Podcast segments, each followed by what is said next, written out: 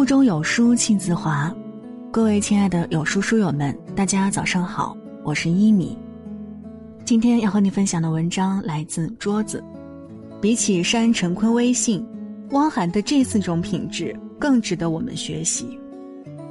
如果您喜欢今天的分享，也欢迎您在文末右下角点击再看支持我们。接下来就把耳朵交给一米吧。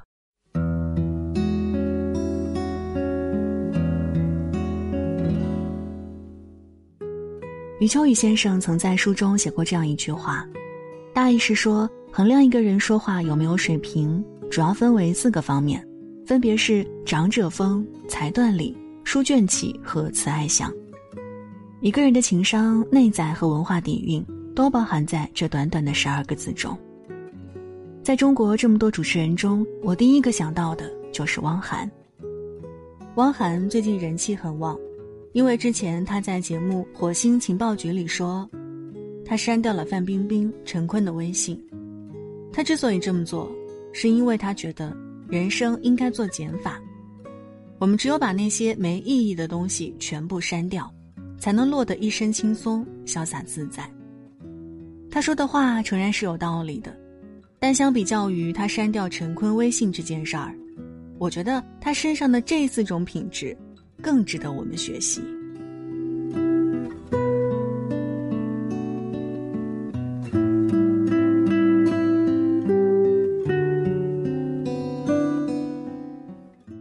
有一场快女比赛现场，有网络红人点评选手陆毅，说他什么都拼不过别人，一辈子都红不了。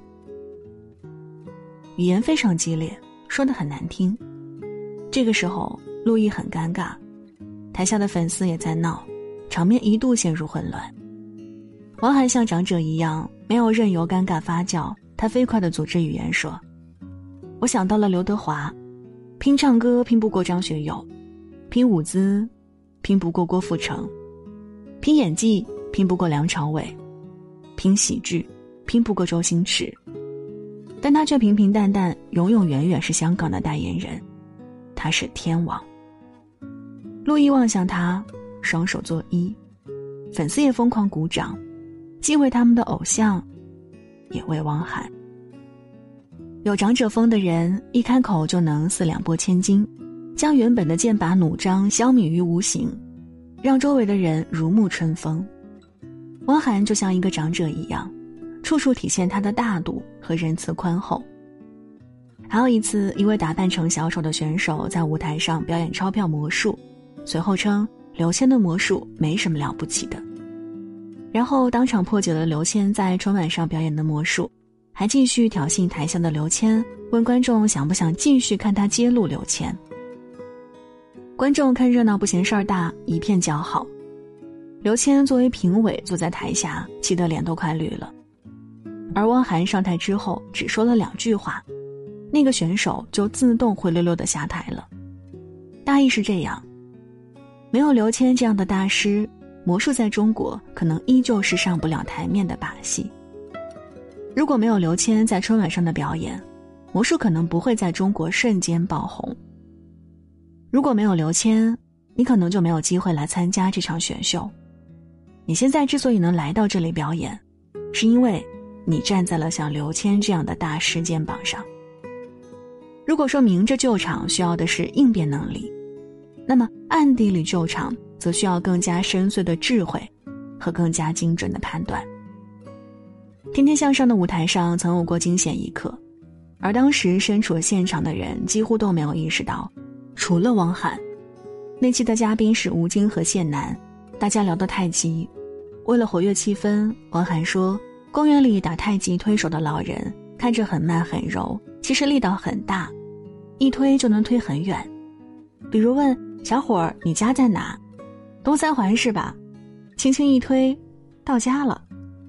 这时欧弟插话：“我家住台湾，比较远，得多推几下。”汪涵立马反应过来，说：“台湾不推，要拉回来。”全场观众听到这句话，才意识到刚刚那个话题有多敏感，顿时掌声雷动。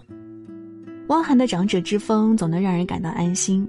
他如同一根定海神针，举重若轻的平息所有波澜。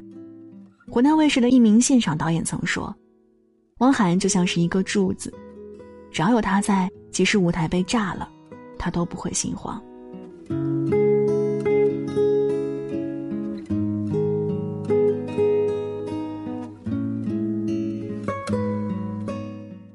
电视舞台上经常会出现一些意外情况，这时特别考验主持人的应变能力，尤其是直播。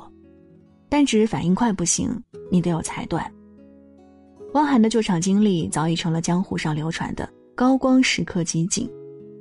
最著名的是第三季《我是歌手》直播现场，孙楠突然退赛而引发的黑色七分钟。面对全场的目光，汪涵没有慌乱。而是镇定自若的用一大段话一一安抚了孙楠、观众、其他参赛歌手，让嘘声一片的现场安静下来，比赛得以继续。最令人叫绝的，他并没有像其他主持人那样讨好所有人，他在语言的间隙形成了自己的裁断，暗暗的敲打孙楠，表达对他冲动行为的不满。我虽然不同意南哥的一些观点。但是我誓死捍卫您说话的权利。您自然也有权利选择在您认为是对的时刻，依着自己认为对的那份心情，做出你要离开的决定。希望你以一个观众的身份继续坐在这个地方，来看你最爱的弟弟妹妹们向歌王的舞台进军。收听温润如玉，细听棱角分明。汪涵这番话水平之高，可见一斑。这样救场并形成自己的裁断，对汪涵来说早已不是第一次。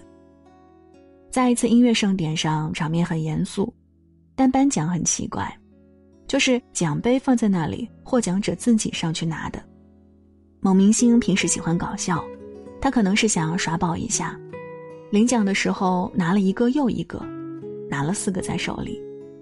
他看了主持人一眼，还要继续拿剩下的。这一下篓子捅大了，他把奖杯拿完了，下面的节目怎么进行？没有奖杯怎么颁奖？汪涵立刻有了自己的裁决，他对那个明星说：“你是带了个兜来还是怎么着啊？都拿着吗？”这个明星被点名，极其尴尬，又把奖杯往回放。这个时候，汪涵神补刀一句：“把你明年后年的奖项先放一下。”全场的评委和嘉宾都给汪涵竖起了大拇指，只是稍稍一句话，既照顾了该明星的面子，又达到了自己的目的，全场整个流程又恢复正常。汪涵所表现出的惊人裁断力和情商，无数次将矛盾和硝烟消弭于无形。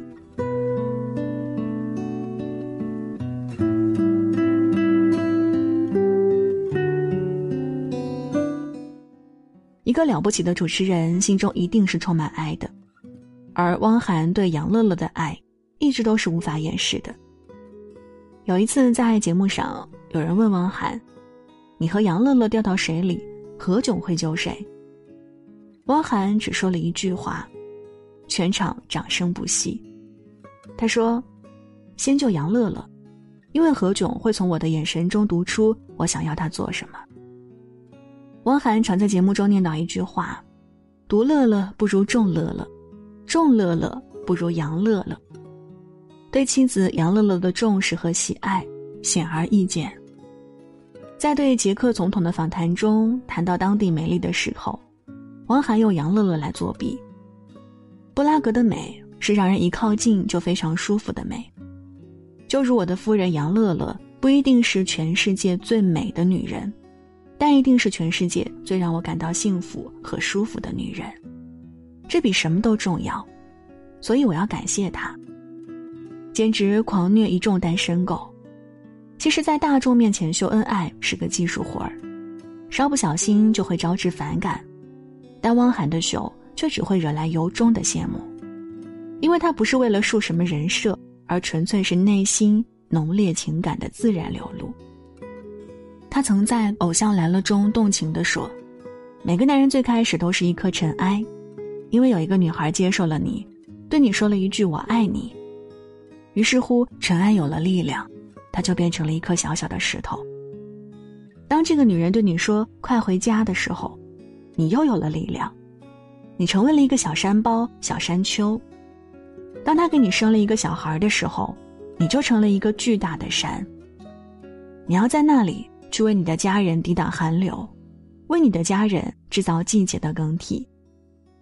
知道杨乐乐喜欢 Whitney Houston、Macy Gray 的音乐，汪涵就专门托朋友从国外带回来两套原装的 CD。知道杨乐乐有喜欢的鞋子，但是嫌贵舍不得买，汪涵就偷偷买了下来。在家里的二楼放一只，三楼放一只。知道杨乐乐喜欢浪漫，在他生日的时候集结了一卡车焰火，为他精心准备了一台浪漫的焰火晚会。王涵说：“我看到杨乐乐就觉得，我的天在哪儿。”由此可见，杨乐乐在汪涵的心里是多么重要。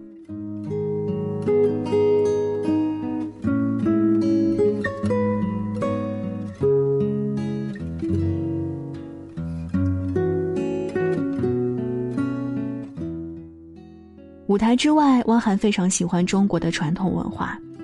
汪涵是圈里有名的人脉王，但他至今没有开通微博，不会电脑打字，刻意的与快节奏的现代生活保持距离。他做的最多的事儿是躲在家里不停的看书，经常从夜里九点看到早上七点。汪涵常常说：“我父亲是江苏人，我母亲是湖南人，所以我是江湖人。”而且我还常杀人。他精通很多地方方言，最少有十种。除此之外，篆刻、养虫子、做木工、玩核桃、玩葫芦、收藏铜钱，这些慢慢悠悠的爱好让他非常感兴趣。尤其是木工，更是令汪涵如痴如醉。他曾说：“如果有两条命，我一定拿出一条来做一个快乐的木匠。”二零零七年，汪涵生了一场大病。在长沙周边的一个小镇静养，在这里，他拜了一位木匠师傅为师，终日与木头刨出的花为伴，木屑的香味和形状都让他深深着迷。有感于这段经历，他写出了一本《有味》。恢复工作后，汪涵又成了拼命三郎，最辛苦的时候，八天跑了四个城市，录了十六期节目，一天只睡三个小时。赚来的钱有四个用途：一是成立了一个戏剧工作室，资助那些有戏剧梦想的年轻人；二是，在长沙开了一间免费对外开放的培荣书屋，实现了父亲的夙愿；三是保护湖南各地方言，出资五百万，组织十支调查研究团队，对家乡湖南五十三个调查地的方言进行搜集研究；四是投资了一个义工平台。对汪涵来说，努力赚钱的意义不是拥有多么奢华的享受，而是有能力安放自己的梦想和情怀。汪涵说自己很喜欢顾城的一首小诗：“草在结它的种子，风在摇它的叶子。我们站着，不说话，就十分美好。出则谈笑风生，入则静守内心，既善于说，也善于不说。”这才是最遵从本心的活法，是值得我们去追寻的人生境界。